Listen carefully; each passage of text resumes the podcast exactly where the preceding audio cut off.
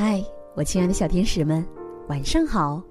欢迎关注同名微信号“微小宝睡前童话故事”，我是橘子姐姐。今天我要给你们讲一个鳄鱼桥的故事，一起来听听吧。鳄鱼米米已经好几天没有到河岸上去晒太阳了，这一阵儿他更喜欢舒舒服服的躺在沙发上看图画书。米米看完一本，又抽出新的一本来看。他的眼睛忽地亮了起来，哇，有写鳄鱼的小故事呢！米米兴致盎然的往下看，却发现故事里的鳄鱼是个十恶不赦的大坏蛋。米米高兴不起来了。为什么说鳄鱼是个大坏蛋呢？他可从来没有伤害过小动物呀！米米看不下去了，趴在枕头上睡着了。米米醒来之后，闷闷不乐的来到河边，发现河水十分浑浊。哎呀呀，水位上涨了！米米忍不住吃惊的大叫：“这……”这不是山洪爆发的预兆吗？赶紧告诉大家去！米米一边换鞋一边想：为什么故事里的其他动物都那么善良凶恶的，偏偏就是我们鳄鱼呢？哼，不告诉他们了。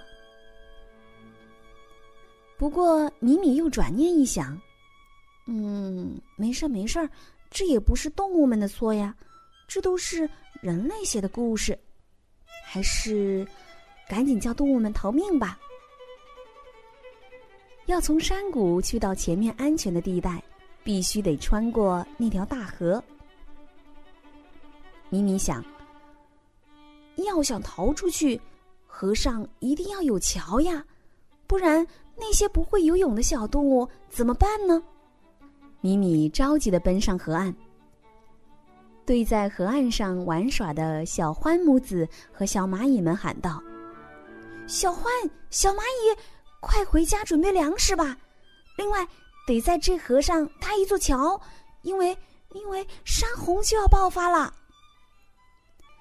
没想到，鳄鱼家族的坏名声早就传了出去。小欢一撅嘴：“哼，你少吓人了，还妄想让我们搭一座桥！”是你想给自己一些方便吧？米米着急的解释：“不是这样的，不，不是的。”可小欢母子和蚂蚁们竟转身离开了。米米一次又一次转告山谷里的所有动物，但没有人相信米米的话。米米很伤心，他回到家里不知如何是好。米米又想。对了，我来搭一座桥吧。米米说干就干，天黑了，还下起了大雨。米米知道时间不多了，于是他顶着大雨，摸黑在河上搭桥。夜晚过去了，米米一个人只搭了半座桥。可是天刚亮，山洪爆发了，洪水很快围住了山谷。动物们惊慌失措地冲到了大河边，看到半截桥，不知如何是好。米米也急得原地打转，这一转可不得了。米米看到了自己长长的尾巴和庞大的身体，有办法了，就用自己的身体做桥梁。米米搭好桥后，对动物们招招手，喊道：“快快上来！”动物们，你看看我，我看看你，都没有动。快上来，快上来呀！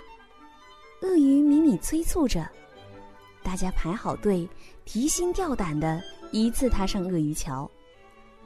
米米看着动物们顺利通过鳄鱼桥，开心的笑了。正在河里奋力游泳的小欢母子，看到这座米米用爱心凝成的鳄鱼桥，羞愧的低下了头。三天后，洪水退了。小獾和蚂蚁们爬到鳄鱼米米的脖子上，诚恳地说：“对不起，米米，是我们误把你的好心当成了恶意，请你原谅我们。”最后，所有动物一起向米米致谢。米米，谢谢你。阳光下，一群动物快乐的拥抱在了一起。亲爱的小朋友们，今天的故事就到这里了。最后要感谢点播我们故事的小朋友，他们分别是来自安徽的十月，来自陕西的毛雨晨，来自辽宁的马一凡，还有冰佳琪，以及来自深圳的江一慧。一慧小朋友提了一个问题，想问：怎样才能讲故事给其他小朋友听呢？先把自己的故事音频录制好之后，发到我们的邮箱。我们期待你给我们带来的精彩故事哦。好了，今天的故事就到这里了，我们明晚再见，晚安。